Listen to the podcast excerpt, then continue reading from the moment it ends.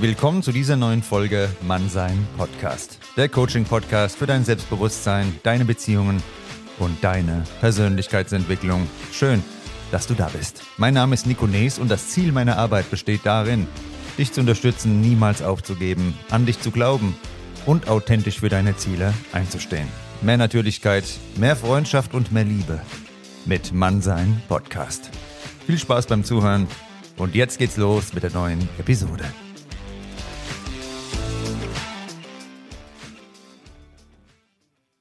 Meine lieben Freunde, schön, dass ihr eingeschaltet habt und heute wird es ernst, denn heute haben wir einen Profi hier am Start, den Michael Ehlers, Rhetorik, Trainer Nummer eins in Deutschland. Vielleicht kennt ihn der ein oder andere aus TV und Rundfunk. Er hat auch zahlreiche Bücher geschrieben. Da gehen wir auch noch drauf ein in der Folge. Alles rund um das Thema Auftreten, Rhetorik, genau das, worum es ja hier auch geht bei Persönlichkeitsentwicklung. Und ich würde sagen, wir begrüßen erstmal den Michael. Hallo Michael und schön, dass du heute dabei bist. Freue mich sehr, bei meinem Lieblingspodcast dabei zu sein, lieber Nico. Tolle Arbeit und echt großartig. Ich habe mich lange auf den Tag gefreut. Ich mich auch. Vor allem gab es dann eine Verschiebung wegen DSL-Problemen. Musste ich ja. das erste Mal eine Aufnahme absagen und gerade die mit dem Michael, da hatte ich mich schon lange drauf gefreut. War aber so und jetzt funktioniert's. Beste Grüße an die Telekom und ähm, deshalb starten wir jetzt auch mal mit dem Interview. Heute mhm. rund um Rhetorik. Wir werden den Michael besser kennenlernen, was er alles so macht. Er ist ja auch Coach im Bereich von Rhetorik, was er da für Seminare gibt. Da werden wir drauf eingehen, aber auch auf das Thema Rhetorik, wie du mit einem guten Auftritt dein Leben verändern kannst. Und da musst du kein professioneller Redner sein, oder, Michael? Überhaupt nicht. Das ist generell in unserem ganzen Leben. Wir kommunizieren nun mal über Sprache, aber auch nonverbal. Und wer dort mehr Werkzeuge in seinem Werkzeugkasten hat, hat es leichter in allen Situationen. Und heute sieht es ja so aus, dass viele nur noch Smileys, Likes im Werkzeugkasten haben. Das ist leider etwas wenig Auswahl. Und in dieser Zeit der Kurznachrichten. Ähm, welche Rolle spielt da die Rhetorik noch? Weil bei einigen, das ist wirklich mein Eindruck, ist es komplett degeneriert. Und lustigerweise war ja hier ein Techniker da wegen meinem Problem. Mhm. Und der hat mir berichtet, dass bei ihm auch Auszubildende nicht mehr richtig kommunizieren können. Die wollen nicht mal anrufen, eine Pizza bestellen irgendwo, sondern wollen alles nur noch telefonisch, am besten eigentlich über Nachrichten, die wollen auch nicht anrufen, am besten irgendwie online nur noch irgendwas anklicken. Also welche Rolle spielt da die Rhetorik heute noch? Also fangen wir erstmal an zu dem Techniker und sein Bild über die junge Generation. Das ist falsch. Denn äh, tatsächlich hat die Elterngeneration von mir, ich bin Jahrgang 72, auch gesagt, das ist die Null-Bock-Generation, No Future, aus denen wird nichts. Das können wir heute anders sehen, denn äh, diese Null-Bock- und No-Future-Generation, aus denen nichts wert, die ihren Sprachschatz verändert haben, andere Verhaltensweisen an den Tag gelegt haben, die haben uns relativ stark durch zwei Krisen durchgemanagt und äh, das war Tip-Top-Qualität, die die dort abgeliefert haben. Und es ist einfach ein, ein gesellschaftlich-kulturelles Ding, dass man die junge Generation immer irgendwie abstraft, weil sie anders sind als andere. Aber anders heißt eben nicht schlechter. Tatsächlich haben wir es mit einer Generation zu tun, die sehr wohlbehütet groß geworden ist und ein Selbstbewusstsein und auch ein Glücksempfinden hat, wenn weitere Rahmenbedingungen stimmen, insgesamt das deutlich größer ist als bei jeder anderen Generation. Und daraus lässt sich etwas formen. Auch richtig ist, dass sie so behütet worden, dass sie weniger Resilienz haben, also tatsächlich mit stressigen Situationen weniger umgehen können. Und das wird jetzt ein Stück weit aus Aufgabe der äh, Unternehmen sein, diese junge Generation so in die Betriebe zu bringen, dass sie auch lernen, mit Härte umzugehen. Und die Typen lernen, richtige Typen zu sein, die Frauen lernen, richtige Frauen zu sein. Aber weißt du, genau in dieser Generation, in zwei sprechen wir jetzt natürlich vom Bildungsmilieu, hier haben wir bereits den Trend, dass sie sich selbst nach diesen Themen sehnen. Und das ist sehr typisch. wenn da ein Loch ist, das die Erziehung nicht gegeben hat, kommt die Generation von selber drauf, das zu stopfen. Also von daher, da kommt eine großartige Generation auf uns zu. Die zweite Frage, wie wichtig ist die Rhetorik? Wichtiger denn je, denn wir leben im Kommunikations- und im Community-Zeitalter. Community heißt, wir gehen raus aus diesen festen Verbänden, Communities mit Vereinsstatuten und all so ein Gedöns, wo früher ja sehr viel gesellschaftliches Leben stattgefunden hat und leben heute in der viel schnelllebigeren Welt mehr in Communities, die uns gerade jetzt in dieser Lebenssituation in irgendeiner Form helfen können. Äh, das ist auch dein Podcast. Du bedienst hier ein Thema sehr, sehr stark, wo es einen ganz, ganz großen Ruf aus der Gesellschaft gibt. Gib mir doch mal Infos dazu. Und hier bildet sich ja auch rund um diesen großartigen Podcast eine Community, die Themen bespricht und auch ernsthaft bearbeitet. Und wer setzt sich durch? Am Ende der, der am professionellsten und auch am besten kommuniziert, der das mit Hand und Fuß macht, mit Strategie dabei bleibt, mit Herz und Verstand macht, der setzt sich durch. Und die rhetorischen Werkzeuge, die kommen dann oft auch mit der Arbeit mit und die, die es ganz gut machen, die besuchen dann auch mal ein Seminar und trainieren sich und lernen dann die Dinge auf den Punkt zu bringen. Und du gibst ja diese Seminare und wie kann man sich das vorstellen, wenn ich jetzt zu dir komme und sage, ich würde gerne besser kommunizieren, weil ich bin hier aus Frankfurt, ich babbel mehr und wie kann ich da meine Rhetorik verbessern? Was gibt es da für Alternati oder alternativen Möglichkeiten, mit dir da eine Zusammenarbeit zu haben? Das erste ist erstmal zum Babbeln der Kommentar. Das ist sehr sympathisch. Da gibt es übrigens auch Studien drüber, dass die Menschen leichter Zugang zu fremden Menschen finden, wenn wir sprachlich schon hören können, woher diese Person kommt. Das ist eine schlechte Nachricht für alle Menschen, die rund um Hannover leben. Aber alle anderen, die sich noch ein bisschen Slang bereiten, ne? ich, bei, bei mir kommt der Norddeutsche ja auch mal durch bei dem man das noch hört, ist es also tatsächlich positiv. Es darf natürlich nicht der Urdialekt sein, der werde Bregen, Klöderich oder Kniebrut kommen. Da verstehst du kein Wort. Es muss nur verständlich sein. Und das heißt, diese Mundart, dieser Slang, der darf zu hören sein. Wie kommst du zu meinen Seminaren? Da gibt es ganz verschiedene Möglichkeiten. Also es gibt seit 2008 einen Podcast, wo man dann schon mal anfangen kann, sich reinzuhören, Wissen zu sammeln. Ich habe neun Bücher geschrieben zum Thema Kommunikation. Und ich habe verschiedene Angebote. Ich fange mal mit dem Premium-Angebot an. Du kannst zu mir nach Mallorca kommen. Kleingruppe, Teilnehmende sind Unternehmer, Unternehmerinnen im Schwerpunkt. Ab und zu verirrt sich mal ein Topmanager dort rein. Viele Persönlichkeiten des öffentlichen Lebens aus Film, Funk, Sport und Fernsehen, wie es so schön heißt. Influencer und Influencerinnen kommen immer mehr. Äh, Finde ich großartig, weil die sich wirklich professionalisiert, diese Branche.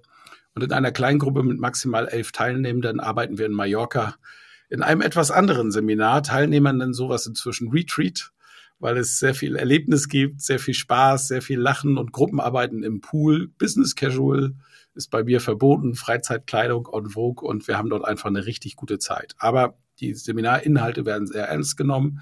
Ich kann im Seminar nämlich richtig auf die Tube drücken und auch Stress machen, weil die Rahmenbedingungen so gut sind. Alleine die Reise an einen Ort unter Palm macht natürlich was mit Menschen. Das ist ein Premium-Produkt, äh, kostet entsprechend 4000 Euro zuzüglich Flug etc.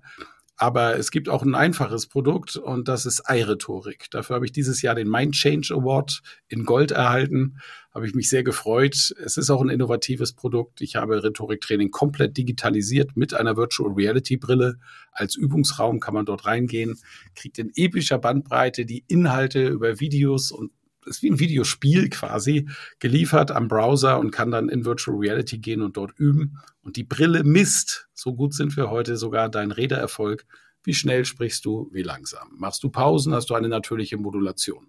Sagst du Zwischenlaute wie M und R? Hältst du Blickkontakt mit deinem Publikum? Alles das und noch viel mehr misst diese Brille und du weißt immer, wo du stehst und wo du dich verbessern kannst. Das ist ein großartiges Produkt. Das gibt's schon für 1500 Euro zu kaufen. Sechs Wochen Kurs. Das hört sich sehr spannend an. Glückwunsch auch zu deiner Auszeichnung auf jeden Fall. Danke. Und es lohnt sich definitiv da mal vorbeizuschauen. Und dieses Rhetorikseminar auf Mallorca, wie lange würde das gehen dann? Geht immer Donnerstag bis Sonntag. Donnerstag bis Sonntag. Mhm. Und also wer da mal mit den Stars und Sternchen und dem Michael auf Mallorca eine gute Zeit haben will und danach ja. besser kommunizieren möchte, ist da gut aufgehoben. Jetzt zurück Absolut. zum Anfang, äh, zum Anfang. Du hattest gemeint, die junge Generation, da bist du auf jeden Fall jemand, der sie in Schutz nimmt. Und wenn ich jetzt ja. so an der U-Bahn stehe und schaue dann nach links und nach rechts, dann sehe ich gekrümmte Gestalten, alle schauen ins Smartphone, die googeln dann die äh, neue Revolution. Was machen die da? Ja. Schau mal. Das ist ganz, mir ist, neulich, mir ist neulich ein Speaker begegnet, der ist 80 Jahre alt, ein wunderbarer Kollege und der war auch am Motzen. Er sagt, oh, diese junge Generation, diese Gerätestreichler, äh, die, die reden gar nicht mehr. Ich sage, wie kommst du da drauf? Ja, ich war am Gate, auf den Flieger gewartet und alle glotzen sie nur noch in ihre Geräte rein. Ich sage, und wo ist denn das Problem? Was sie dort übrigens häufig machen, sehr viel, ist kommunizieren über WhatsApp und andere Messaging-Dienste oder Instagram oder sie, teilweise laden sie Content hoch. Das sind Kommunikationsformen, moderne halt. Ja, früher war das alles anderes, sagt er. Ich sage, na, das bin ich aber mal gespannt. Ich habe ihm da ein Bild rausgesucht von früher. Es war ein Bild, wo man die, die Männer da in einem Zug auf der Geschäftsreise gesehen hat, ein komplettes Abteil zu sehen, schön von hinten fotografiert. Und da waren die Kommunikatoren. Jeder hatte seine Zeitung in der Hand und hat da gelesen. Mhm. Und da hat kein Mensch gebabbelt. Warum? Weil wir in unserer Kultur, wir sind zwar zu 56 Prozent in der deutschsprachigen Kultur extrovertierte Menschen, also Menschen, die einen Enthusiasmus haben und auch eine Dominanz, die Kommunikation ja fördert intrinsisch. Aber wir leben in einer intrinsischen Kultur. Und das ist der Kracher. Spiel dich nicht so auf. Stell dich nicht ständig in den Mittelpunkt. Das sind so Worte, die wir in unserer Kindheit viel gehört haben und die zu Glaubenssätzen wurden. Und aus dem Glaubenssätzen wurde dann anerlerntes, trainiertes Verhalten. Und daher kommt diese introvertierte, bodenständige Art, die in Deutschland ja auch kulturell geschätzt wird. Aber ist die gut? Die Antwort ist nein, weil ein Extrovertierter raus muss und kommunizieren muss. Macht er das nämlich nicht aufgrund falscher Glaubenssätze, führt das im Gehirn zur kognitiven Dissonanz. Und die kognitive Dissonanz löst immer dasselbe auf, nämlich Frust. Aus Frust wird er nicht bearbeitet, wird Dauerfrust. Aus Dauerfrust wird Stress. Wird der Stress zu einem Dauerzustand, der nicht bearbeitet wird, gibt es neurotische Störungen. Und davon haben wir in unserer Gesellschaft ziemlich viele. Wir Deutschen, wir sind offen, wir sind humorvoll, wir flirten gerne, wir gehen gerne auf andere Leute zu. Wir leben es aber aus benannten Gründen eher nach innen. Und da drin steckt das Problem. Und meine Arbeit ist es, meine Mission, echtem Wissen und echten Können eine Stimme zu geben, so dass die Leute rausgehen und eben adäquat und mit Freude kommunizieren, sagen, was sie wollen und denken und was sie sagen müssen. Einmal sehr schön, dass du eine andere Sichtweise hast, weil viele, ich bin da auch keine Ausnahme, sagen, also ich sehe nur noch Smartphones, auch im Fitnessstudio, an den Geräten, teilweise vier, fünf, die jüngere Generation, die sich gegenseitig dann ähm, YouTube-Videos vorspielen, anstatt zu trainieren. Und das fällt auch anderen so auf, aber du hast jetzt mal eine andere Meinung ins Spiel gebracht und ja. jetzt ja. Nico, Perspektive. ja?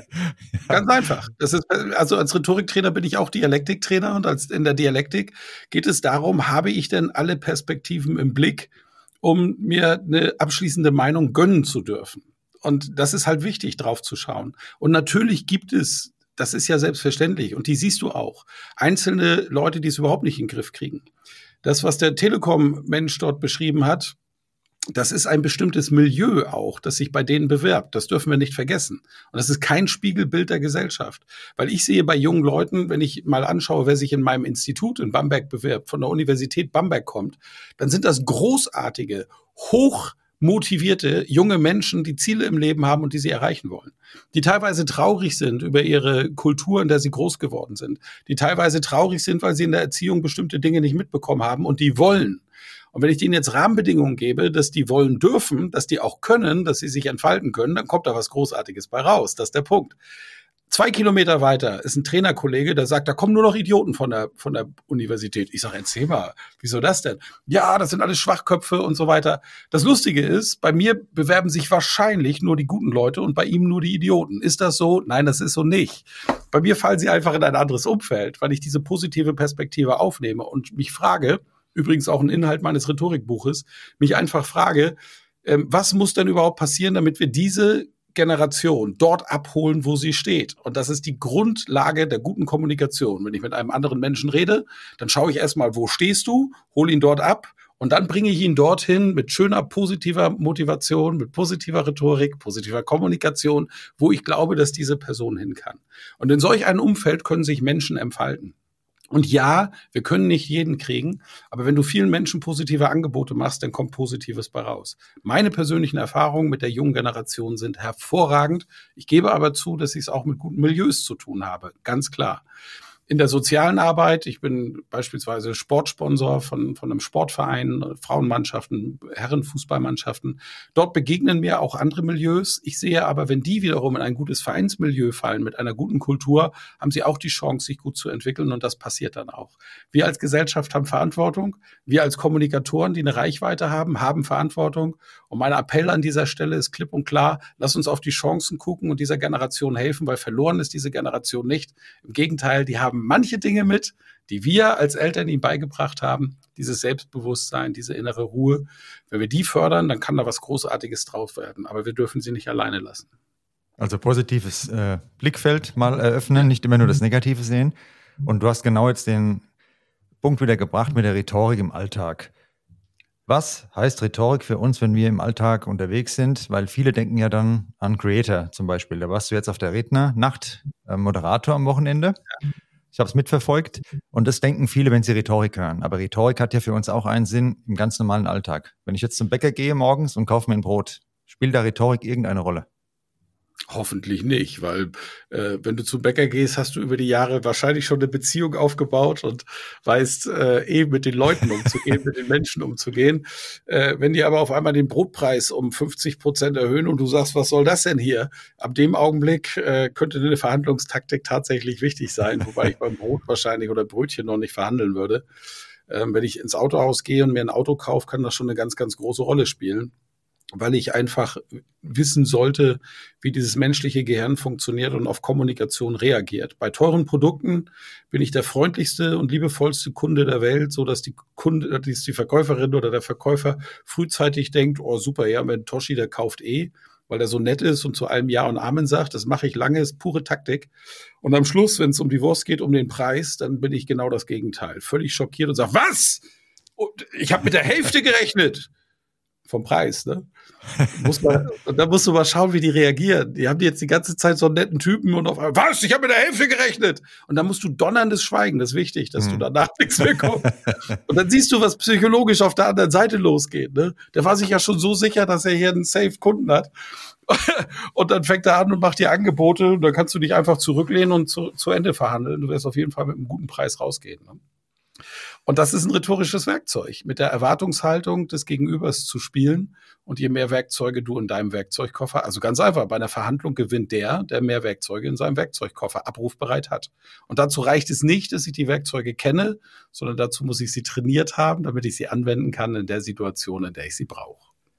Das war der Sinn von meiner Frage, genau was du jetzt nochmal gebracht hast, warum Rhetorik oder wieso Rhetorik für uns alle relevant ist. Nicht eben nur für die Top-Speaker, sondern für jeden Menschen in seinem Leben weil ich glaube, Rhetorik, da stellen viele keinen Bezug zu sich her. Ist so mein Eindruck. Und ja. ähm, warum das für uns alle relevant sein kann. Ja, ich habe auch in meinem Buch Rhetorik, die Kunst der Rede im digitalen Zeitalter, das ist ja ein fast 500 Seiten dickes Buch, ein Kapitel gewidmet dem schlechten Ruf der Rhetorik, weil viele natürlich Rhetorik dann mit Menschen in Verbindung bringen, die diese Werkzeuge schlecht genutzt haben. Aber am Ende eines jeden Seminars gebe ich auch eine schöne Metapher und ein Bild mit, indem ich meinen Teilnehmenden erkläre, schaut mal, das ist ein Werkzeug. Ein rhetorisches Werkzeug kannst du vergleichen mit einem Hammer. Und wenn du als Werkzeug nur einen Hammer zur Verfügung hast, sieht schnell jedes Problem wie ein Nagel aus. Ist ja so ein schönes geflügeltes Wort in Deutschland. Ne? Wenn nur ein Werkzeug, als mhm. ein Hammer als Werkzeug hat, dann sieht jedes Problem wie ein Nagel aus.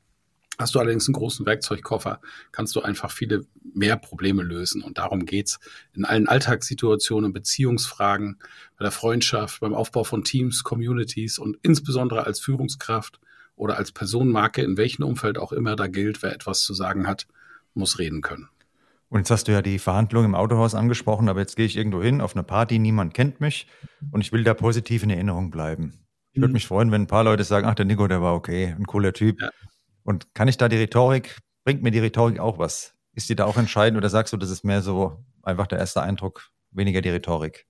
Ja, das ist eine sehr unangenehme Situation für sehr viele Menschen, weil wir Menschen ja ein Tier sind, das in der Sippe groß geworden ist, in der Gemeinschaft und dort kennt man sich im Regelfall. Und wenn man sich in ein Partyumfeld wagt, wo man keinen kennt, mir wird das wahrscheinlich Silvester passieren, dann äh, ist das eine Situation, die ist uns erstmal unangenehm. Man sieht Communities, die schon vertraute Menschen, die natürlich aneinander andocken und du stehst dann da alleine und der blödeste Idee ist, sich mit dem Sektglas in die Ecke zu stellen und einfach mal in den Raum zu gucken. Da wird nämlich wenig passieren.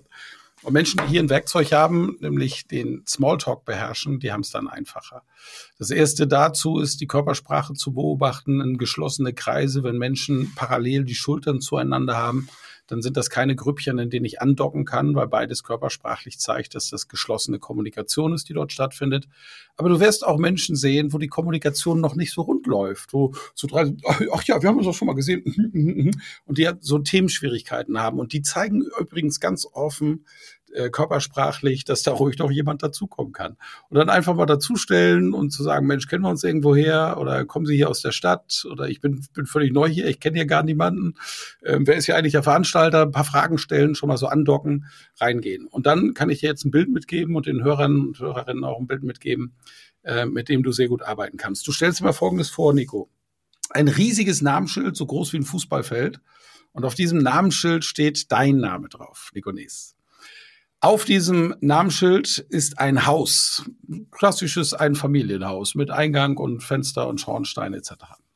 Aus dem Schornstein dieses Hauses schaut eine Hand heraus und die trägt einen Arbeitshandschuh. Und in dieser Hand mit dem Arbeitshandschuh, du stellst dir das bitte visuell vor, ist ein Flugzeug, so eine Airbus große Reisemaschine. Auf der linken Tragfläche ist ein Segelboot, das sich gerade im Winde wiegt und auf der rechten Tragfläche ist eine Familie, Vater, Mutter, Kinder und vielleicht noch ein kleiner Hund. Ich wiederhole, ein riesiges Namensschild, so groß wie das Fußballfeld mit deinem Namen drauf. Die Zuhörer können jetzt auch mal die Augen schließen und sich das mal bildlich vorstellen. Auf diesem Namensschild mit dem eigenen Namen steht ein riesiges Haus. Aus dem Schornstein, den Kamin des Hauses, ragt eine Hand mit einem Arbeitshandschuh. In dieser Hand mit dem Arbeitshandschuh liegt ein Flugzeug. Auf der linken Tragfläche ist ein Segelboot, das sich im Winde wiegt und auf der rechten Tragfläche eine Familie, Vater, Mutter, Kinder mit vielleicht sogar einem Hund. Das, was ich dir jetzt hier als abstraktes Bild in deinen Kopf gepflanzt habe, was ich dir mitgegeben habe, das ist ein klassischer idealer Ablauf für Smalltalk. Als erstes stelle ich mich nämlich vor. Hallo, ich bin der Michael, mich kennt hier keiner. Was ist das eigentlich für eine Party? Ich stelle mich erstmal vor und sage, wer ich bin. Das nächste ist, du gibst dein Heimat. Ja, ich lebe hauptsächlich in Hotels. Gemeldet bin ich in einem wunderschönen Bamberg und verbringe gerade sehr viel Zeit in Hamburg. Aha, so, so. Deswegen bist du also auf dieser Party. Gut. Schauen wir zum Arbeitshandschuh. Da geht es natürlich um die Arbeit. Ja, vom Beruf bin ich Rhetoriktrainer, Buchautor, TV-Experte und mein Thema ist Kommunikation. Okay, und dann kommen wir zu dem Flieger. Das ist natürlich ein Reiseflieger. Ja, ich bin ziemlich viel unterwegs. Ich war zuletzt in Mexiko und war recht erstaunt, wie vielfältig Mexiko ist. Ich hatte das gar nicht auf dem Schirm, dass die einen karibischen Strand haben da.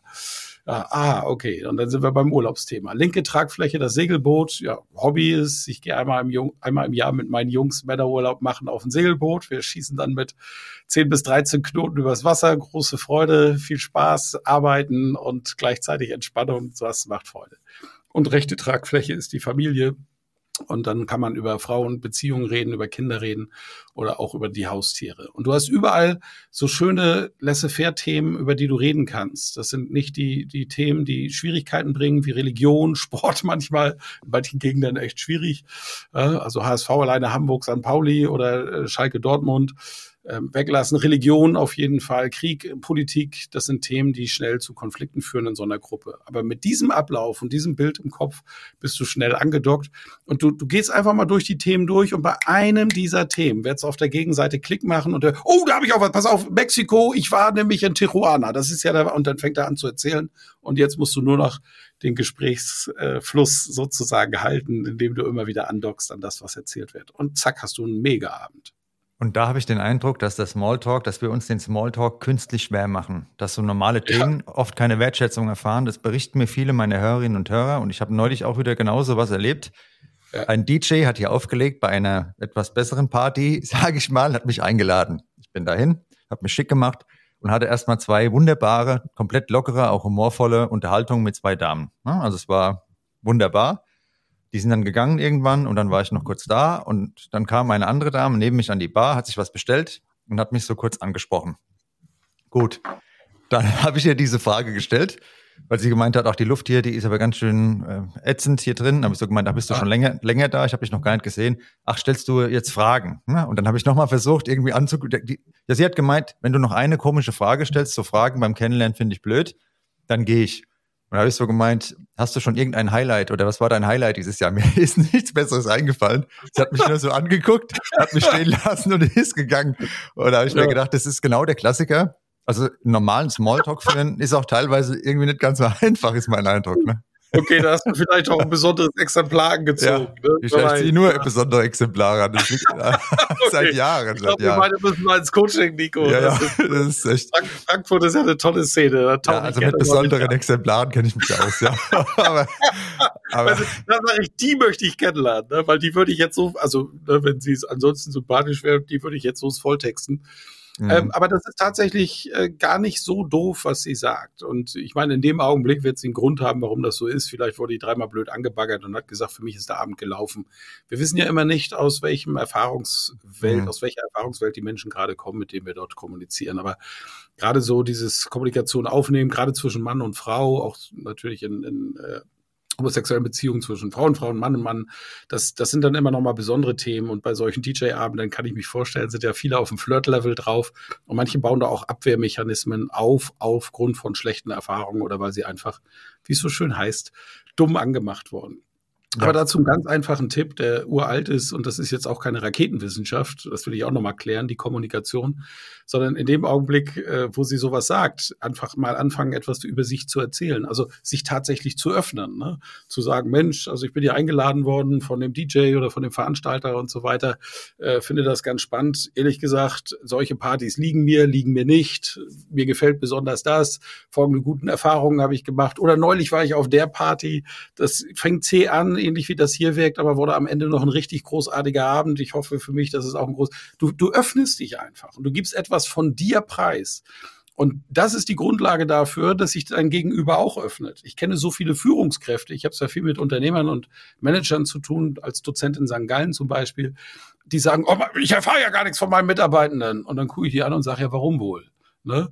Und wenn ich mit denen rede, merke ich, dass das total verschlossene Typen sind, die, oh Gottes Willen, also mal Privates hat auf der Arbeit nichts zu suchen. Ja, da musst du dich auch nicht wundern, wenn deine Leute dir nichts erzählen, du Vogel. Mach doch erst mal auf, gib doch mal was von dir preis. Zeig dich mal als Mensch, ja, hinter dieser Business-Kasper-Figur, die da mit Schlips und Kragen durch so einen Konzern durchläuft. Und die Menschen, die das machen, das sind ja auch Menschen, die in sich ruhen, die bei sich sind, die öffnen sich anderen gegenüber, die fangen auch an zu lesen, mit wem habe ich es zu tun Introvertierte, dort macht es sehr viel Sinn, viele offene Fragen zu stellen, die erst einmal in die Kommunikation zu bringen, denen zu helfen, weil die nicht so geübt sind, die stark Introvertierten und den Extrovertierten am richtigen Punkt triggern, zack, geht der Mund auf und dann geht's ab. So, und lesen, mit wem habe ich es zu tun und dann mit den richtigen Techniken rangehen, in die Kommunikation gehen, sich selbst öffnen, authentisch sein und dann kommst du auch zu guter Kommunikation. Also das Kommunikation ist zweiseitig, das wissen wir ja, weil ja. Ähm, der Smalltalk ist halt teilweise nicht so mega spektakulär. Ne? Das ist, äh, das ist ja. Auch das, das ist ein Punkt, wo, wo kommst du denn hin bei dem Smalltalk? Und äh, ich habe ganz andere Erfahrungen gemacht, überraschenderweise. Natürlich gibt's Typen, da kommst du nicht ran. Und dann gibt's auch Sympathiewerte. Sympathie hat immer was mit Nähe zu tun. Und je mehr, je näher sich die Menschen sind von der Persönlichkeit oder von den Hobbys oder Gemeinsamkeiten oder aus dem beruflichen Umfeld, desto leichter fällt es natürlich auch an Themen anzudocken und dass wir nicht mit jedem klarkommen. Das darf so sein. Ich gehe sogar noch einen Schritt weiter. Das muss so sein. Mein Marketing ist so aufgebaut, dass ich Leute anziehe, die auch mich als Typen gut finden und Leute lehnen mich ab, die mich als Typen nicht so gut finden und sagen, der ist mir irgendwie zu schräg oder zu offen oder ähm, ähm, zu authentisch. Auch das gibt es. Ne? Man muss ja als Rhetoriktrainer auch eine Rolle spielen. Nee, muss mhm. ich nicht. So, und diese authentischen Leute, die kommen zu mir. Und so ist das dann auch in solchen Themen. Und ich bleib dabei, sich öffnen, echtes Interesse für sein Gegenüber zeigen und dann wird aus einem lockeren Smalltalk, der vielleicht auch so ein bisschen hakend beginnt, auf einmal eine lebenslange Freundschaft. Auch das, sind wir ehrlich, Nico, haben wir doch alle schon erlebt. Ne? Und dann das haben wir schon erlebt, ja. Ich habe ja, auf der Party drei Versionen erlebt von einem Smalltalk, die will ich noch ganz kurz bringen. Ich bin reingegangen ja. und beim Reingehen lacht mich eine Frau an, kommt auf mich zu, stellt sich vor, hallo, ich bin die Anna, Gespräch geführt. Kurz, dann ist sie mit ihrer Freundin weg, aber wir haben uns noch kurz unterhalten. Dann gehe ich weiter und da war vorher so ein Kennenlernen, äh, eine Kennenlernrunde bei dieser Afterwork-Party. Okay. Aber bevor ich kam, ich wusste davon nichts, wo jeder seinen Namen auf den Zettel geschrieben hat mit ein, einigen Eigenschaften. Und dann waren da zwei Frauen und ich bin hingegangen und habe gemeint, wollt ihr heute Abend noch ein gutes Gespräch führen? Und dann meinte sie so, guckt auf den Zettel, bist du Frank? Und ich habe gemeint, was, ob ich krank bin? Und sie hat dann schon einen Lachanfall gekriegt und dann waren wir direkt in der Unterhaltung eine Stunde lang perfekt unterhalten. Ja, super. Und später dann war die Situation ähm, im Endeffekt, wo du nichts richtig machen kannst, ja, und ja. direkt nach zwei Fragen einfach stehen gelassen wirst. Also mhm. wenn es nicht passt, passt es nicht, man kann es nicht erzwingen. Ne? Auch so ein Smalltalk. Die muss man ja auch nicht. Also warum ja. soll man das mit, äh, mit einer Person erzwingen, die dir zeigt, sie hat keinen Bock? Ne? Dann lass sie einfach stehen. Das ist ja in Ordnung. Jetzt hast du die Körpersprache schon angesprochen und bleiben wir bei dem Beispiel mit der Party bei der Rhetorik, die Körpersprache, was hat das äh, für eine Bewandtnis, was spielt es für eine Rolle, wenn du jetzt zum Beispiel angekündigt bist, heute Abend kommt der Rhetoriktrainer, du kommst da rein und welche Rolle spielt die Körpersprache dabei dann? Ja, Setting ist hier natürlich auch erstmal entscheidend, wenn ich jetzt auf der Bühne stehe und angekündigt werde, was ich berufsmäßig nun mal viel mache, dann weiß ich, was zu tun ist. Und dann gibt es einen Ort auf der Bühne, von dem du deinen Vortrag hältst, wenn du Sicherheit ausstrahlen musst und willst. Und du musst es, weil je mehr Sicherheit du ausstrahlst als Redner, desto eher vertrauen dir die Menschen, die dir zuhören. Und damit vertrauen sie auch deinen Inhalten. Und da gibt's ein paar sehr einfache rhetorische Werkzeuge. Du musst den Standort wissen, von dem du den Vortrag hältst. Bist du bei den Videoplattformen wie TED Talks oder Greater Gedankentanken, dann ist das relativ einfach. Bei TED Talk ist es ein roter Teppich, bei den Kölnern ist es ein blauer Teppich und auf dem hast du dich zu bewegen und den hast du auch nicht zu verlassen. Und wenn du den verlässt aufgrund deiner Vortragsdramaturgie, dann musst du das vorher mit der Regie klären, weil Technik und Ton alles auf diesem Punkt, also Licht und Ton auf diesem Punkt ausgerichtet ist. Und dann gehst du dorthin. Und dann ist das Erste, was du machst, dass du den Standort einnimmst. Du nimmst diesen Raum ein. Das ist dann deine Bühne. Du bist jetzt der Redner. Du bist jetzt der Referent. Ich bin hier und diese Bühne gehört dir in ihrer ganzen Pracht und Größe.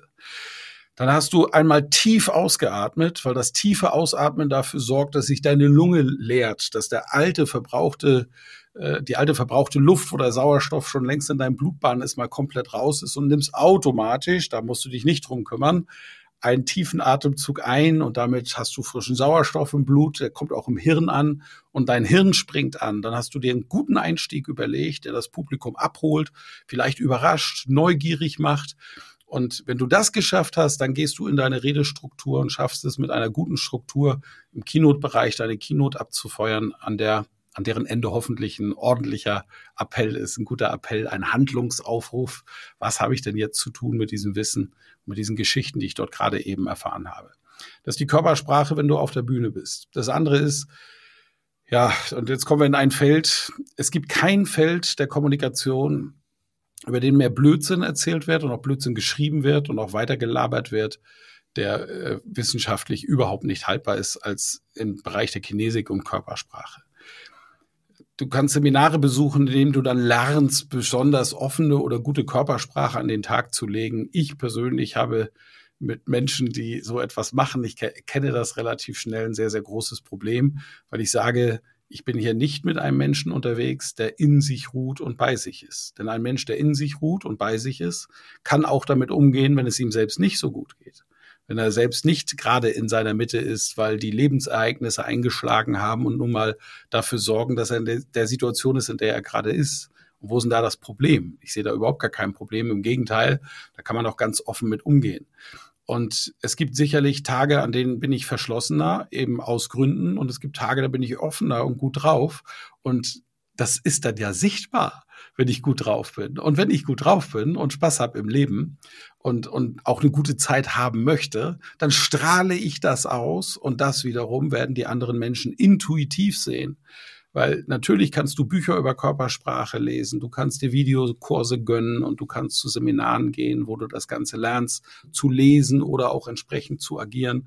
Aber wir Menschen wissen doch ganz genau, wie es dem anderen gerade geht, indem wir einfach zuhören, das gewisse Vibrato in der Stimme vernehmen, merken, ob diese, dieser Mensch in sich ruht, ob er die Sätze natürlich moduliert oder gekünstelt das Ganze macht, das kriegen wir schon mit. Und jetzt sind wir ganz ehrlich, was mögen wir? Wir mögen es, mit Menschen zu interagieren, die in sich ruhen, die bei sich sind, die sehr, sehr gut wissen, wer sie sind. Ne? Das Wichtigste in der Lebensentwicklung ist immer erst einmal zu checken, wer bin ich, warum bin ich, wie ich bin und mit sich selbst Freundschaft zu schließen diese Menschen, die das gemacht haben, denen fällt es auch leicht, mit anderen anzudocken.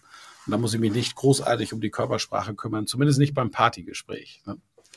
Da stimme ich dir vollkommen zu, aber ein Verständnis der Körpersprache halte ich persönlich tatsächlich schon für gut. Ja. Ich gebe sogar auch ein Seminar darin in Körpersprache, aber eben nicht so mit dem Humbug, äh, von dem du gerade gesprochen hast, sondern da geht es um das Bodenständige, was liegt dahinter. Und teilweise ist es einfach so, ich habe auch Tage, da gehe ich hier raus, fühle mich nicht gut, da bin ich unsichtbar. Ne? Dann, ja, dann gibt es Tage, da gehe ich raus und wir dürfen die halt nicht überinterpretieren. Ne? Das ist nee, alles immer im Kontext und wir glauben immer, wir können mit Körpersprache alles, wir können nicht alles lügen. Da habe ich mal einen super Vortrag von einem Professor gehört, der da führend ist in diesem Bereich. Wir können zum Beispiel auch Lügen an der Körpersprache eben nicht erkennen. Das wird immer behauptet. Da gibt es ja auch tolle Bücher von irgendwelchen FBI-Agenten. Es ist nicht machbar. Also, dass der dann irgendwie was in Quatsch erzählen, jetzt guckt er oben links da die Mücke an, die da sitzt, oh und beim nächsten, beim nächsten Mal zuckt er rechts im Arm. Es ist Quatsch und da irgendwie so ein bisschen Verständnis reinzubringen. Aber bei mir Darf ich diese totale Aussage noch etwas qualifizieren? Erlaubst du mir das? Gerne. Denn äh, also so weit möchte ich, ich möchte nicht so weit gehen. Du hast recht, aber ich möchte nicht so weit gehen, um zu sagen, es ist Quatsch. Denn wenn du bei Paul Ekman in der Ausbildung warst und wirklich gelesen hast, Micro-Expressions zu lesen, dann kannst du als Kommunikator, und das kann in Verhandlungen sehr wichtig sein, wo es um wirklich viel geht, auch nur dort wende ich es an, dann kannst du hingehen und eine Situation quasi herstellen. Das heißt, du stellst künstlich Stress her. Und in dem Augenblick, wo du dein Gegenüber unter Stress setzt, ne, dann springt bei ihm die Amygdala an und die vier Stressreaktionen kommen, Kampf, Flucht, Schockstarre und Zusammenrottung. Das sind vier Reaktionen. In vielen Büchern stehen zwei oder drei, aber es sind vier. Und aus dieser Reaktion heraus entwickeln sich, entwickelt sich eine der acht Emotionen, die der Mensch fühlen kann. Und diese Emotion ist im Gesicht sofort lesbar.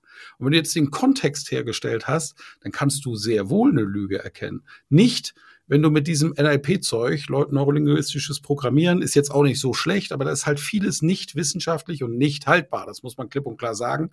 Und du sagst jetzt den Blick nach oben links zur Mücke dort angesprochen. Da gibt es so eine Augentabelle, wenn die Pupillen dorthin gehen, dann denkt dein Gegenüber das. Das ist falsch, empirisch nicht haltbar. Was aber richtig ist, Nico, ist, wenn ich dich frage, sag mal, äh, Nico, äh, diese Party da, wo, äh, von der du eben gesprochen hast, wo war die? Wo die war? Ja. Die, die, war in Frankfurt in einer Bar in der neuen Mainzer Straße. Und mhm. den Namen der Bar kann ich dir nicht mal mehr sagen, weil der so ausgefallen und fancy war. Alles, alles bekommen, was ich wissen wollte. Du hast nämlich gerade eben, als du diese Erinnerung zurückgerufen hast, hast du nach, äh, Moment, ich muss jetzt da hingucken. Ich weiß nicht, ob es spiegelverkehrt ist. Auf jeden Fall von mir aus gesehen hast du nach links geschaut. So. Und wenn du eine Erinnerung zurückschaust, jetzt, hier und heute, das kann sich morgen übrigens nach einem emotionalen Erlebnis tatsächlich umdrehen. Warum es so ist, ist nicht erforscht, aber es kann passieren. Wenn du jetzt, hier und heute eine Erinnerung zurückrufst, gehen deine Pupillen tendenziell zu einer Seite. Wenn du jetzt aber etwas konstruieren musst, weil du keine Erinnerung hast, sondern mich anflunkerst und eine Geschichte erzählst, dann gehen deine Augen nach rechts zur anderen Seite. Das alleine reicht nicht, um eine Lüge zu erkennen. Wenn jetzt aber noch die Hand häufiger ins Gesicht geht, beispielsweise, die Person häufiger anfängt zu blinken und auch die Stimme eine Oktave höher geht, daran ist Stress zu erkennen. Also, nö, du, ich war im Kino, das war ein total toller Film, den ich dir mir da angeguckt habe. Ich hochmoduliere am Satzende, statt einen Punkt zu machen. Das war gerade eben ein hörbarer Punkt. Die Satzzeichen hörbar machen, sage ich in meinem Seminar. Dieser Satz ist jetzt zu Ende. Und das machen Menschen, die in der Ruhe sind, die machen einen Punkt am Ende des Satzes. Beim Ausruf bleibe ich drauf, weil es wichtig ist, Ausrufezeichen. Und nur bei einer Frage moduliere ich hoch. Nicht wahr? Dann gehe ich hoch. Und wenn jetzt jemand, ja, ich war im Kino, dann steckt quasi in der Aussage schon die Frage drin, glaubst du mir das? So, und wenn diese Punkte alle zusammenkommen, jetzt sprechen wir von einer Bewegungstraube, dann hast du ihn. Ich richte mich dort gerne an Paul Ekman, der ist der Entdecker der Micro-Expressions und er sagt es ja selber auch. Er sagt, mit diesem Thema wird oft Schmu betrieben. Und es, das lässt sich natürlich auch toll verkaufen. Ne? Wir machen Seminar Lügen erkennen. Ich war selber auf solchen Seminaren und war erschrocken über die Inhalte. Und deswegen ist es völlig richtig, wenn wir beide heute darüber sprechen, dass du diese Dinge kritisch hinterfragen darfst und muss. Ich sage nur klipp und klar und habe diese Erfahrung eben selber oft gemacht. Ein Teilnehmer von mir hatte das Gefühl, ein Mitarbeiter hat ihn auf einer Messe beklaut. Er kommt aus dem Seminar Rhetorik 1 raus, fährt in seine Firma und schnappt sich zwei seiner Mitarbeitenden und fängt an mit einer Struktur, die er von mir gelernt hat, erstmal eine Wohlfühlatmosphäre zu schaffen. Ach, der Chef ist aber gut drauf heute. Und dann kommt er zu dem Punkt und fühlt zielgerichtet dorthin. Stellt ein paar konkrete Fragen zu dem Punkt, wo er eine Ahnung hatte. Und mitten in diesem Gespräch, er hat es körpersprachlich erkannt. Dann hat er gesagt, da muss ich draufgehen, an dem Punkt muss ich draufgehen.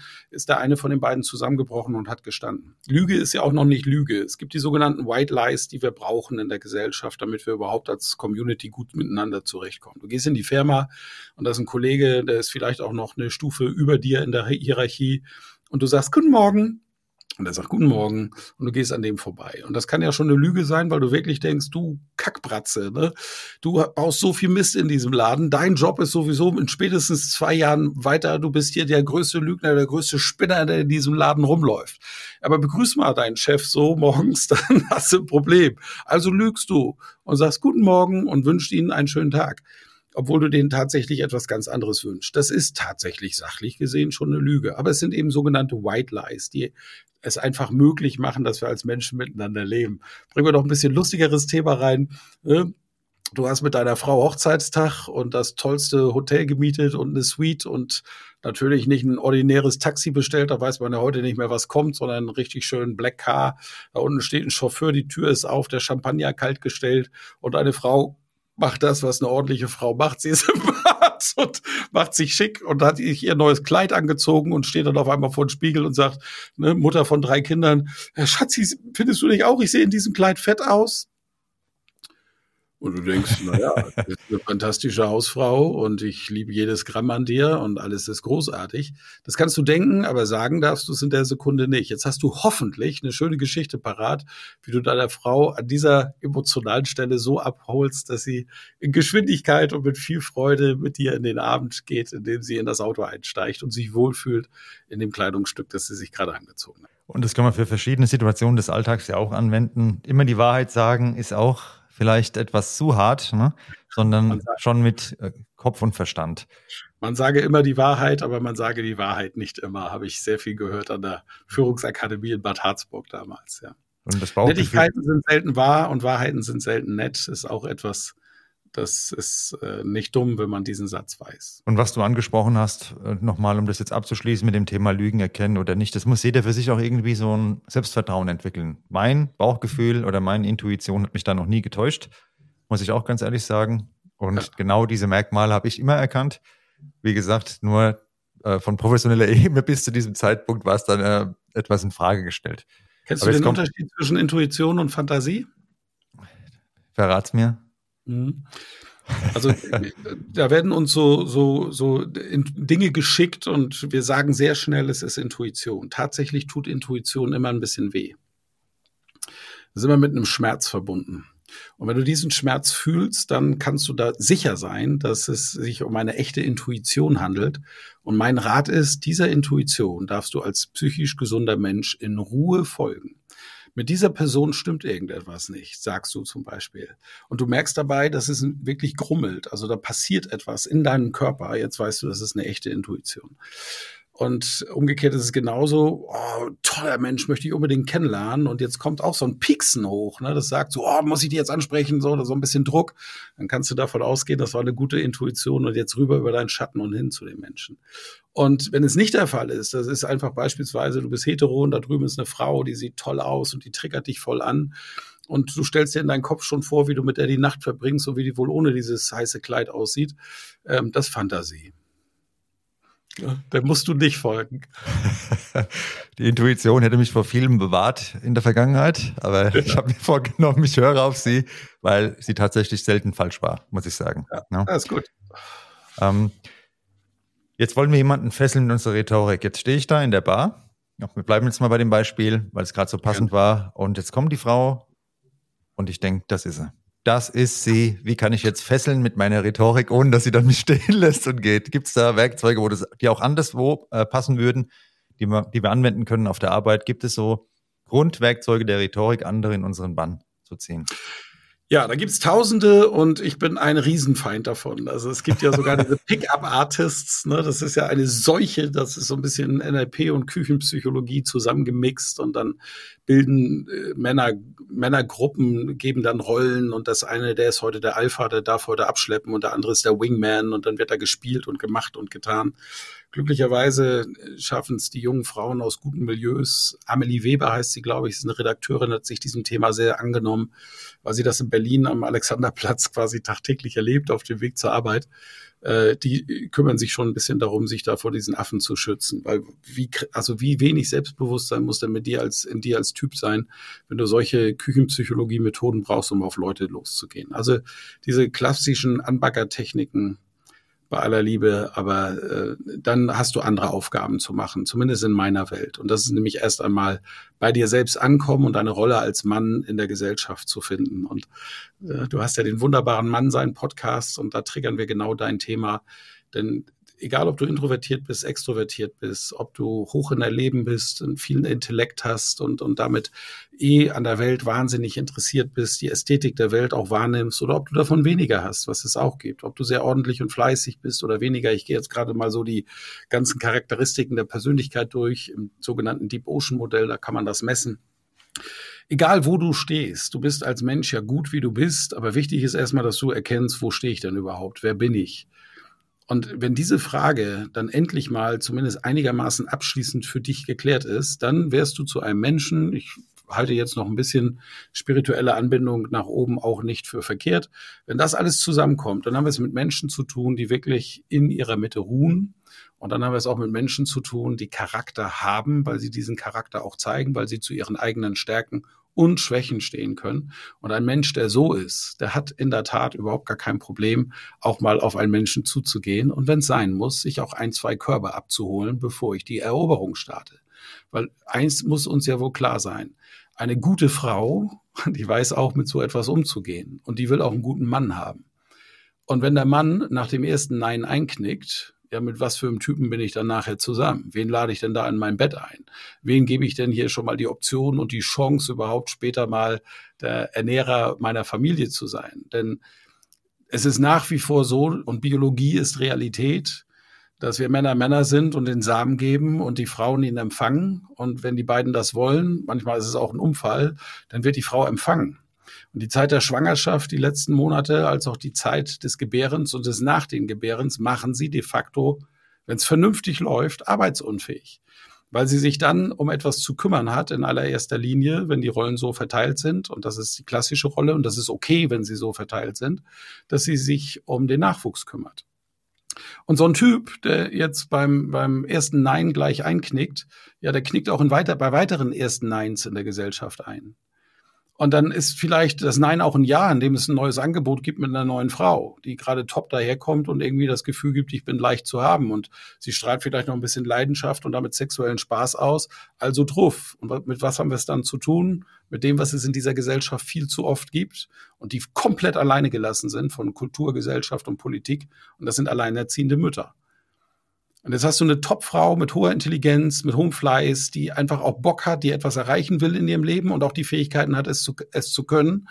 Aber sie ist auf einmal alleinerziehende Mutter. Und welche Chancen hat sie dann noch in dieser Gesellschaft, sich zu verwirklichen? Deswegen die Frau, die sofort Ja sagt, mit der darfst du gerne Spaß haben, aber lasse um Gottes Willen los.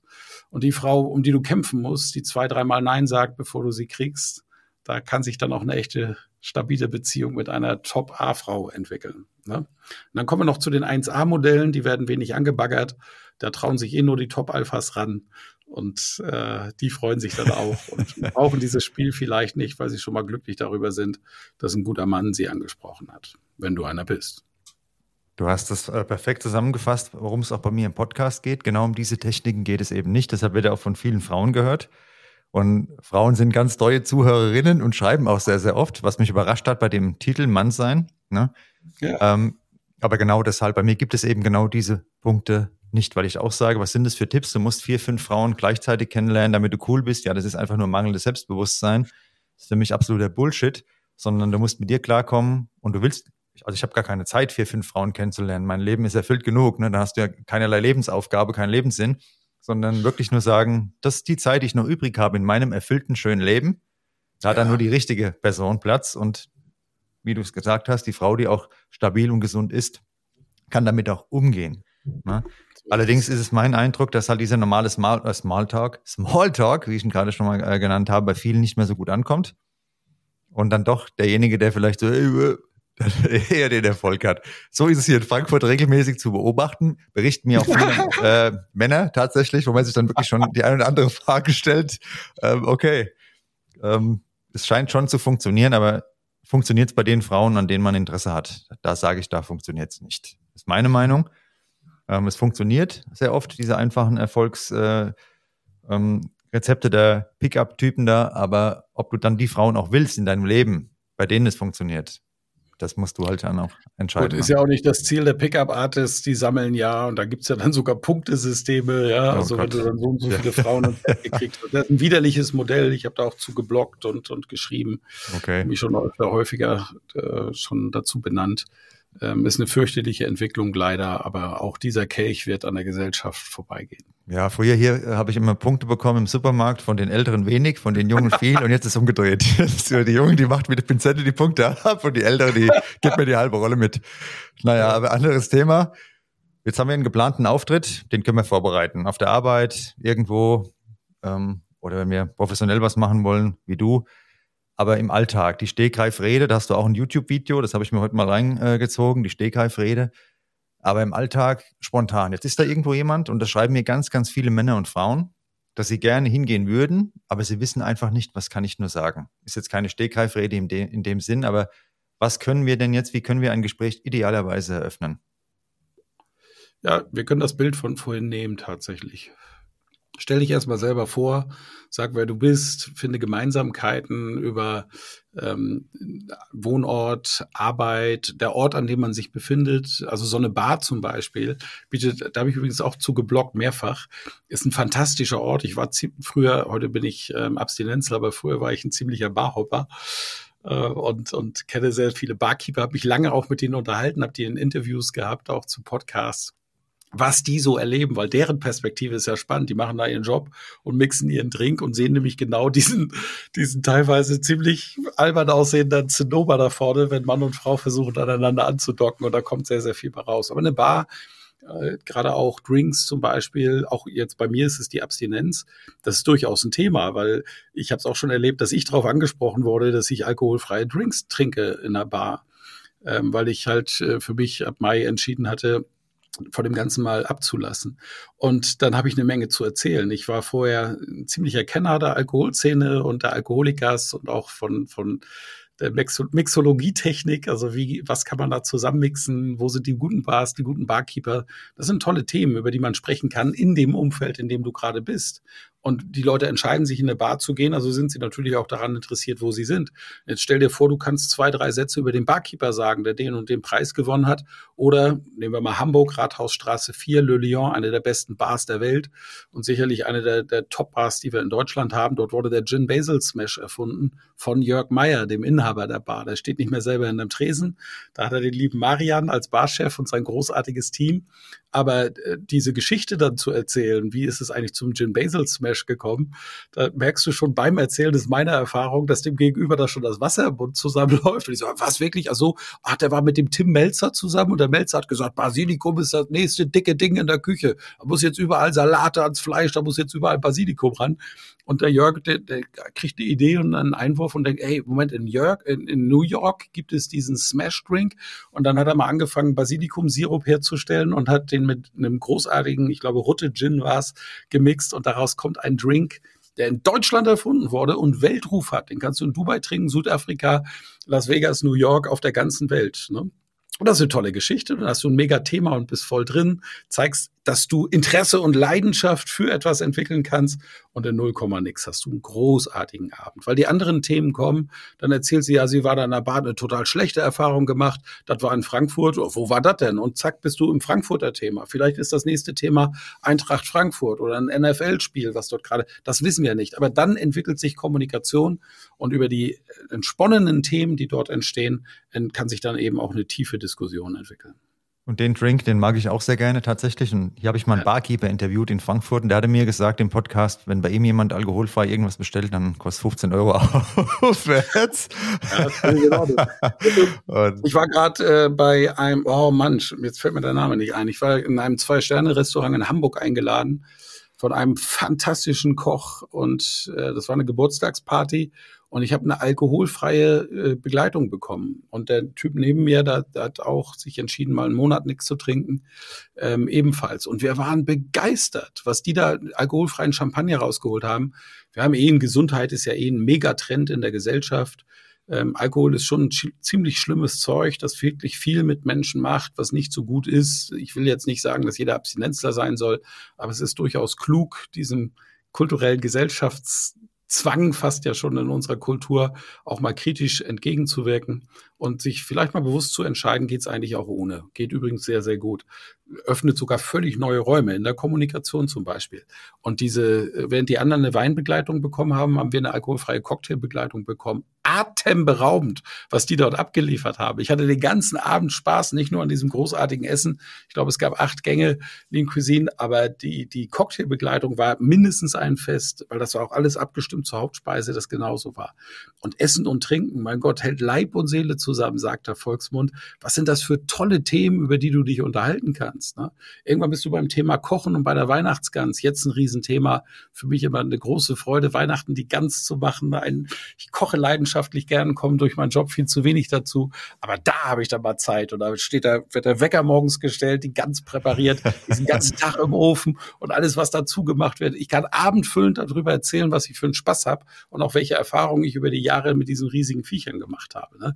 Das sind tolle Themen, da kannst du echt tief gehen. Was ist deine Beilage dann so ganz Ganz unterschiedlich. Also äh, ich lebe ja mit meiner Familie in, in, Franken, in Bamberg und hier macht man dann klassisch diese Tennisbälle.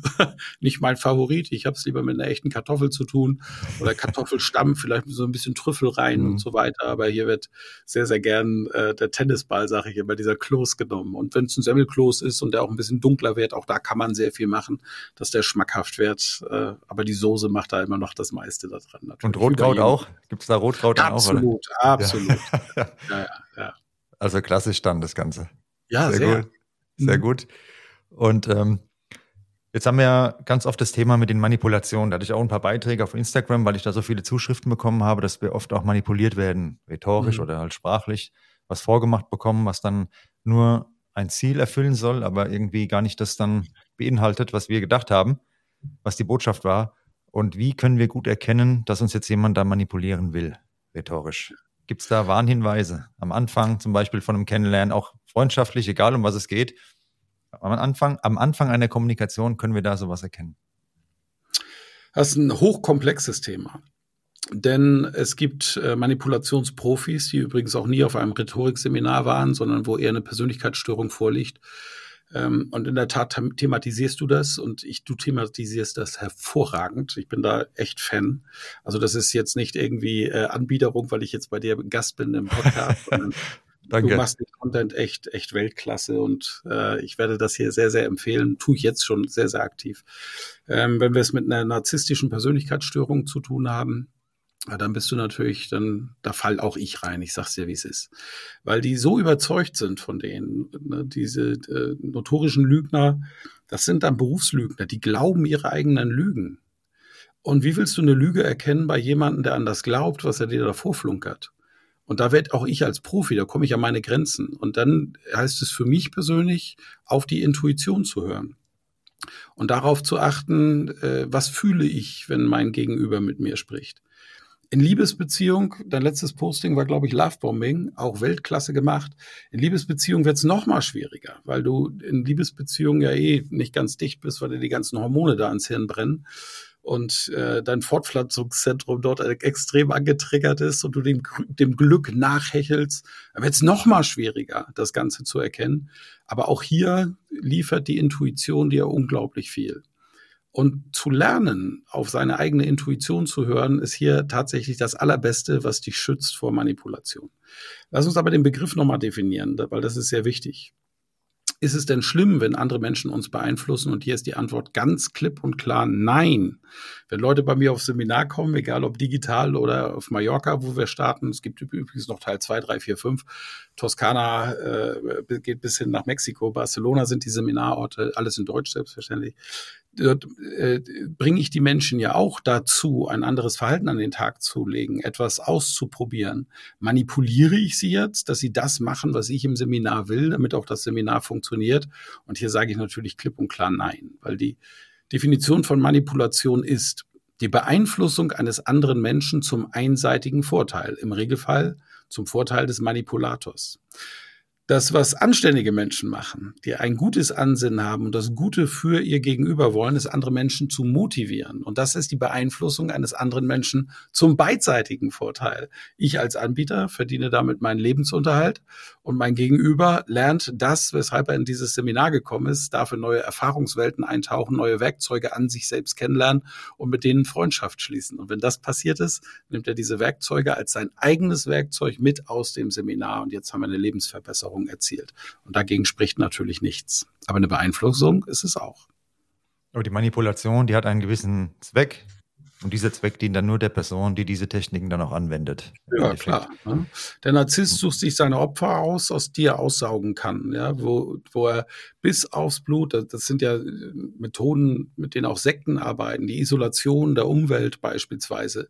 Und da geht's halt richtig zur Sache. Also äh, da wird, wird jemand tatsächlich emotional und oft eben auch materiell ausgeblutet. Und das ist ein Punkt, da kann ich jedem, der da reinrutscht, nur wünschen, dass er sehr, sehr gute Freundschaft, sehr, sehr feste Verbindungen aufgebaut hat, die einem dann mal eine klare Rückmeldung geben an der richtigen Stelle. Pass mal auf, Freundchen. Äh, jetzt fangen wir beide mal an und hinterfragen mal deine derzeitigen Aktion. Dann gibt es Lebensbereiche, wo wir auch anfällig sind. Ich hatte meine Midlife-Crisis vor einigen Jahren. Ähm, das ist immer der Punkt, wo der Mensch das Wesentliche in seinem Leben erreicht hat. Also ich hatte natürlich als Jungtrainer die Vision, irgendwann mal ein Bestseller-Autor zu sein irgendwann mal nicht nur auf den kleinen Bühnen mit 50 und 100 Leuten zu stehen, sondern äh, vor den großen Bühnen mit 10.000 oder Lanxess Arena war ich vor 14.000 Menschen gestanden.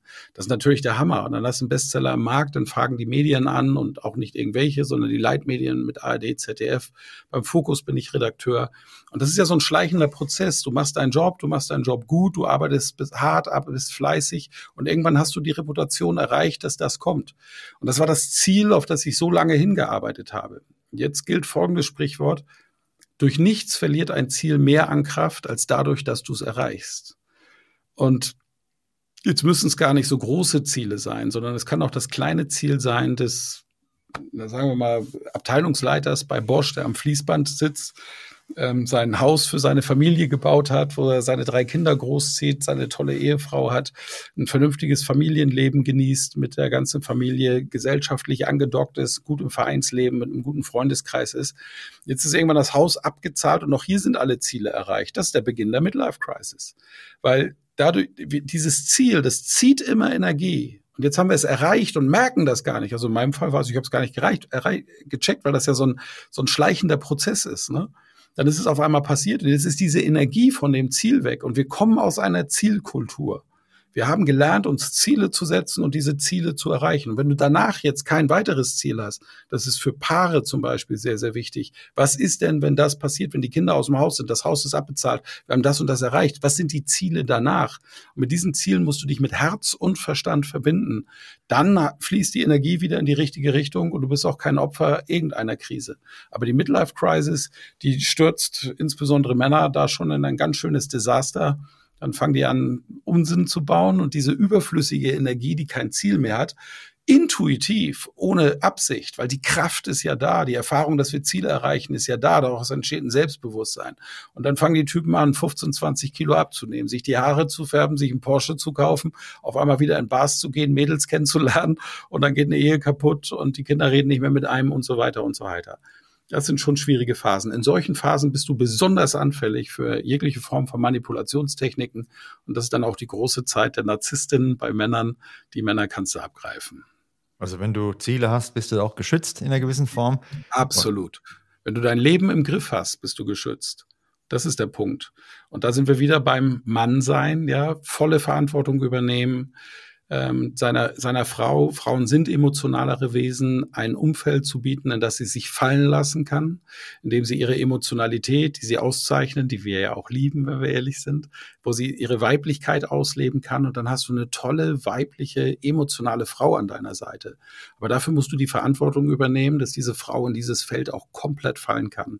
Übernimmst du diese Verantwortung nicht, wird die Frau in bestimmten Situationen in die männliche Energie gehen müssen. Wir haben anfänglich, habe ich gesprochen, von der Frau, die von der Gesellschaft alleine gelassen wird. In dem Augenblick, wo sie alleinerziehend ist, was bleibt ihr denn übrig, als in die männliche Energie zu gehen? Die Verantwortung für das Kind zu übernehmen, zusehen, dass genug Kohle reinkommt, den Haushalt äh, gerade zu halten, sich um die Versicherung und alles Mögliche zu kümmern. Und dass die dann nicht in ihrer vollen Weiblichkeit ist und in dieser Rolle vielleicht sogar Schwierigkeiten hat, die richtigen Männer anzuziehen, weil natürlich ein Mann, der in seiner Mitte ruht und, und die volle Verantwortung übernimmt, auf diese Art von Frau vielleicht auch nicht direkt getriggert wird. Ne?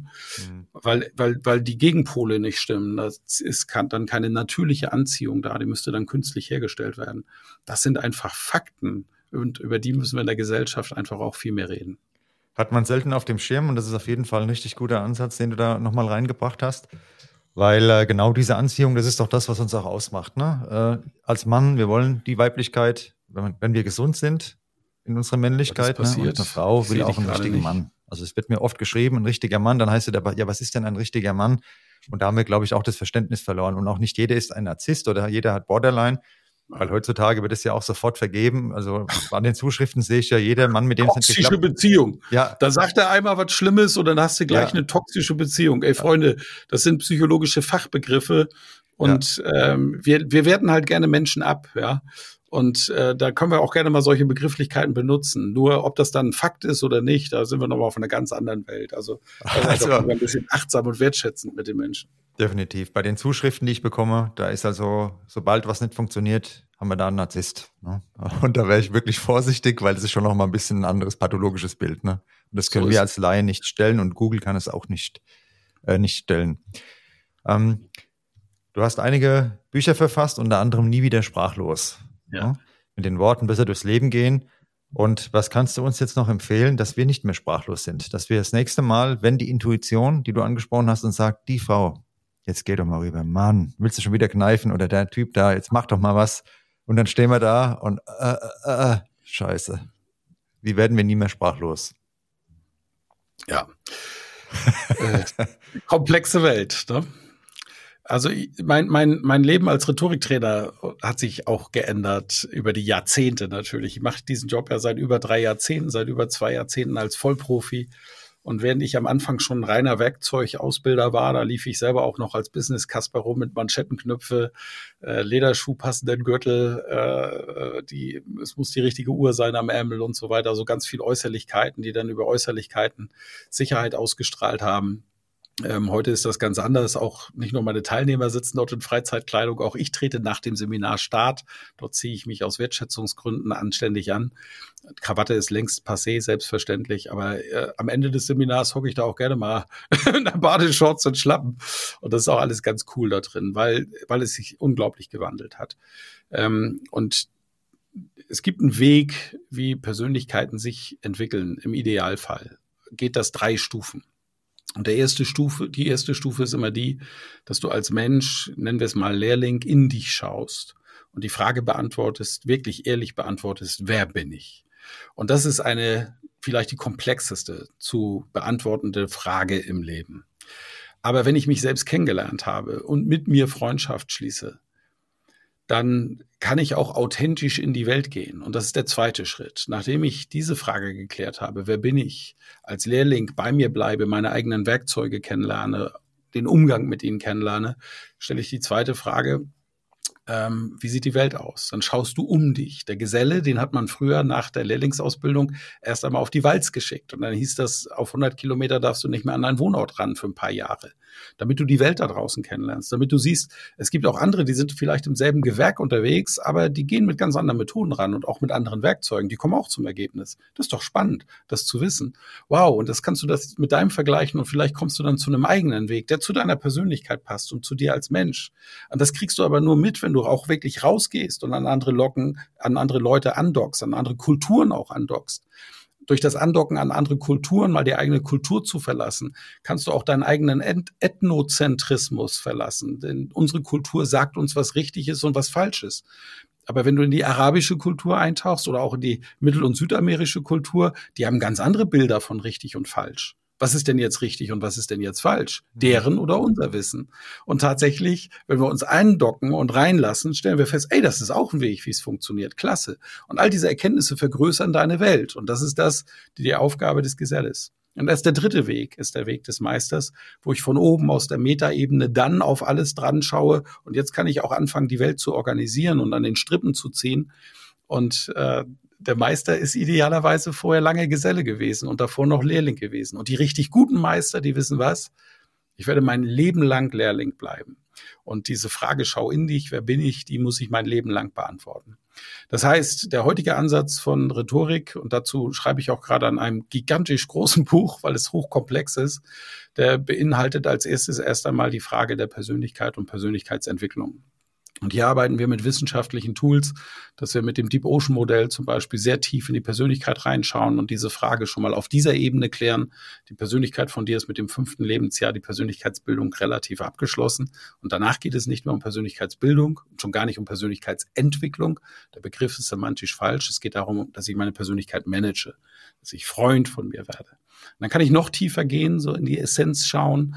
Das ist das wahre Wesen, das dort geboren wurde. Da ist meistens auch sehr viel drin. Und dann kann ich in die charakterlichen Dinge schauen, in Werte blicken. Was ist mir wichtig? Wie will ich auftreten? Was will ich verkörpern? Was verkörpere ich intuitiv? Was muss ich verkörpern, um in dieser Kultur anzudocken, um zum Beispiel auch Frauen kennenzulernen? Alle diese Fragen müssen geklärt sein. Das ist eine Lebensaufgabe. In meinen Seminaren helfe ich den Menschen, dorthin zu blicken, mit schnellen Werkzeugen hier eine Erkenntnis zu bekommen und dieses Ja zu sich selbst sagen.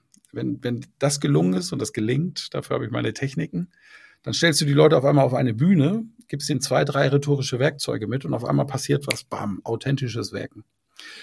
Dadurch, dass sie mit Teilen ihrer Persönlichkeit, die ihnen vorher vielleicht fremd waren, Freundschaft geschlossen haben, mit den rhetorischen Werkzeugen, um Sicherheit auszustrahlen, gehen die auf einmal nach außen und wirken. Und dann passiert Tolles.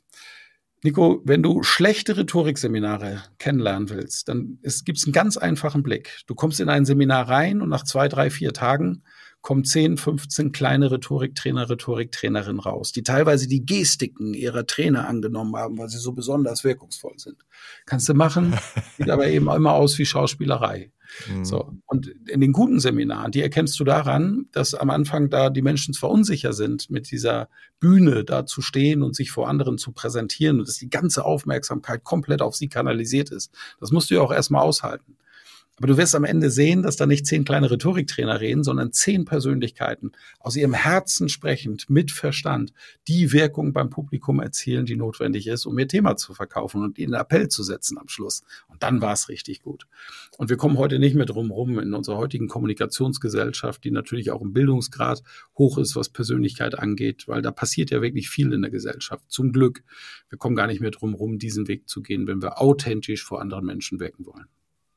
Und was du gerade angesprochen hast, zusammengefasst, seit meiner Schulzeit habe ich einen Spruch an der Wand. Ähm, wer andere kennt, ist klug. Wer sich kennt, ist weise. Vom Laoze. Das hat es so ein bisschen zusammengefasst, was du gesagt hast. Und ich hatte schon oft Phasen in meinem Leben, da habe ich gedacht, ich kenne mich jetzt. Rückblickend muss ich sagen, was war da los mit dir? Was war da los? Ich wusste überhaupt gar nichts von mir. Und wie du sagst, es hört nie auf. Und in zehn Jahren denke ich zurück an heute und denke, Junge, was war da los? Ne? Ja. Im Idealfall geht es immer weiter. Ne? Ja, andere Lebensphasen bringen andere Aufgaben mit sich. Und das ist einfach der Punkt. Also ne, ich bin jetzt äh, 51 und äh, bei weitem nicht angekommen. Ne? Muss ich auch sagen. Sehr zufrieden natürlich und sehr, sehr glücklich mit, mit allem tatsächlich. Nur äh, jede Lebensphase bringt neue Aufgaben und bringt neue Aufgaben mit sich. Und das ist doch schön. Und das beweist ja auch das, was viele Trainer völlig zu Recht sagen und weise Menschen und Gurus auch völlig zu Recht sagen lebenslanges Lernen. Wer aufhört, besser zu werden, hat aufgehört, gut zu sein. Und Spaß und Freude an dieser Entwicklung zu bekommen und, und zu entwickeln, das macht Freude, weil du dann immer tolle Aufgaben vor dir hast, mit denen du dich beschäftigen kannst und die dir am Ende, wenn du durchgehst und auch mal durch den Schmerz gehst, immer Erkenntnisse geben werden, die dir auf jeden Fall helfen, ein noch glücklicheres Leben zu führen. Das ist absolut, kann ich nur zustimmen. Und der Faktor Persönlichkeit, den du angesprochen hast, auch denn ein Zertifikat irgendwo an der Wand, da sind ja Deutsche auch ganz scharf drauf, dass jemand bei allem ein Zertifikat bekommt. Es bringt halt gar nichts. Also ich habe auch schon Führungskräfte kennengelernt in meinem Leben, die hatten keinerlei Führungsqualität. Null. Ne? Und dann habe ich andere Menschen kennengelernt, wo ich mir gedacht habe, Respekt, das ganze Auftreten, ähm, das war für mich so eine Führungsperson und die hatte gar keine Führungsaufgabe. Ne? Also das, ein Zertifikat ist noch nicht die Lösung von allem. Und ich denke, bei Rhetorik ist das ja genau dasselbe. Ne? Also. Aber äh, können wir in ein universelles Gesetz, vielleicht sogar das erste oder das letzte universelle Gesetz schauen. Ordnung schafft Chaos und Chaos schafft Ordnung. Und jetzt müssen wir mal schauen, in welcher Kultur wir leben. Unsere äh, Großeltern, Urgroßeltern, äh, das war eine Kriegsgeneration. Und das, was der Zweite Weltkrieg hinterlassen hat, war Chaos pur.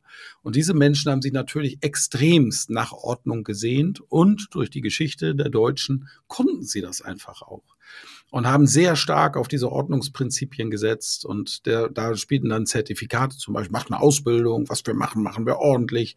Das übrigens, was wir machen, machen wir ordentlich. Sei besser als andere. Das sind sogenannte limitierende Glaubenssätze.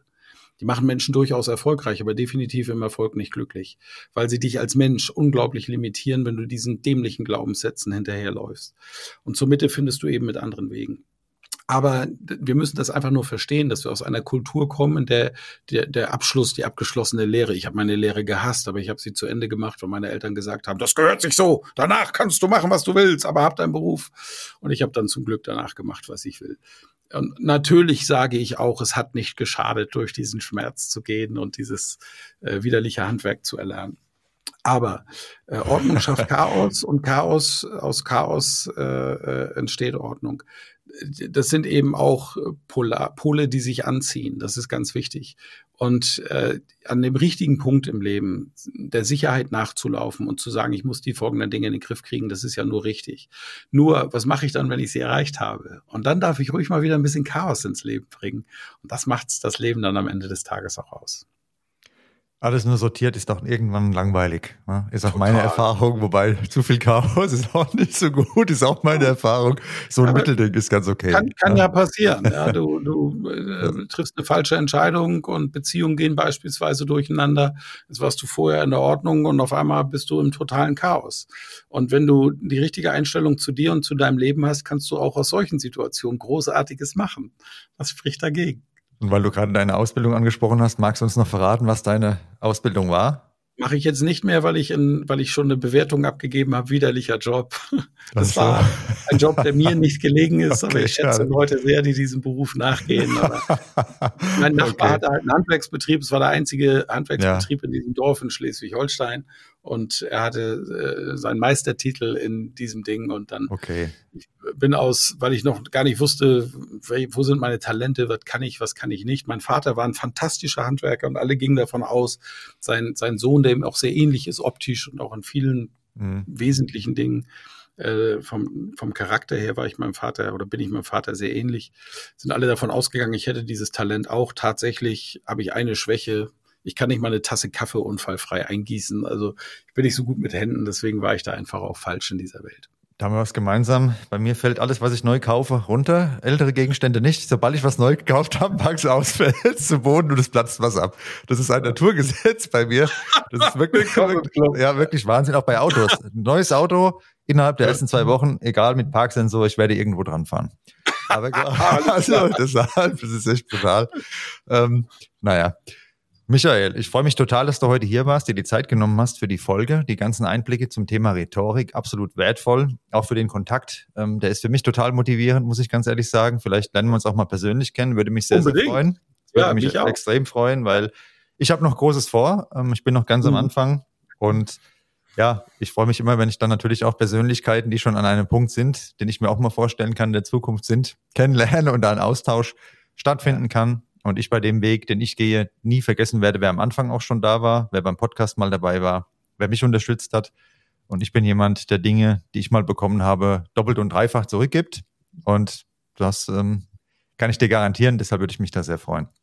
Ja, super. Also äh, ich habe sehr vielen Menschen auf der Bühne, auch auf die größten Bühnen. Es gibt auch einige, die sind wirklich links und rechts an mir vorbeigezogen und darüber freue ich mich tatsächlich sehr, völlig neidlos.